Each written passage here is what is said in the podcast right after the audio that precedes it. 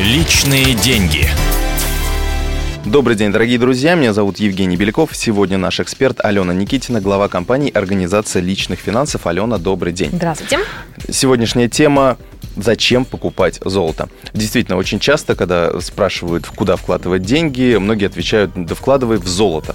Оно вроде как всегда будет расти в цене. Вот это так или здесь есть какие-то нюансы? Ну, в общем-то, часть правды есть в ваших словах, часть, скажем так, лукавства. Но золото – это вообще, в принципе, конечно же, очень надежный актив, оно никогда не обанкротится, как, к примеру, банк может обанкротиться, золото не обанкротится, никогда не упадет до нуля.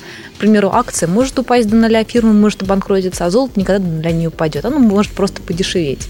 Но, к сожалению, золото может как расти в цене, так и падать в цене, потому что золото раньше было мерилом товаров и услуг. Человек четко представлял, сколько в золоте стоит его, к примеру, э, кокосовый орех, если мы можем так говорить.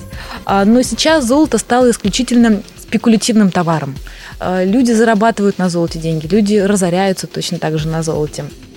Поэтому золото, оно сейчас используется, используется не столько в качестве зарабатывания денег, сколько для сохранения денег. Золото всегда растет в цене, а, когда какая-то экономическая нестабильность кризис, к примеру. Вот в 2010 году золото подорожало на 30%. И люди, которые смогли э, купить золото дешево, продать золото э, дорого, заработали на этом, в общем-то, неплохие деньги.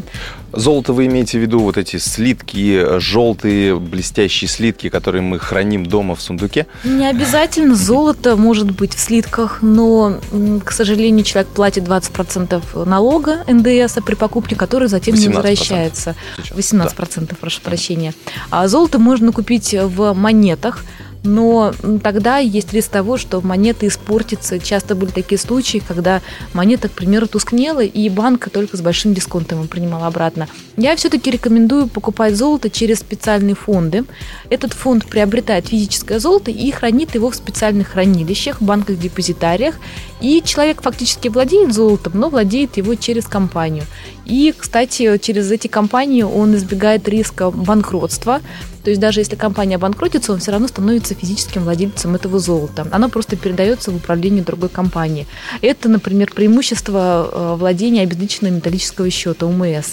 То есть если человек покупает УМС, то э, в случае банкротства банка он теряет свои деньги. А что это за компании? То есть это какие-то специальные пифы золотые или что? Это аналог пифов, но это да. немного не пиф. А, да, действительно, крупные финансовые компании дают э, частным инвесторам возможность вкладываться в золото.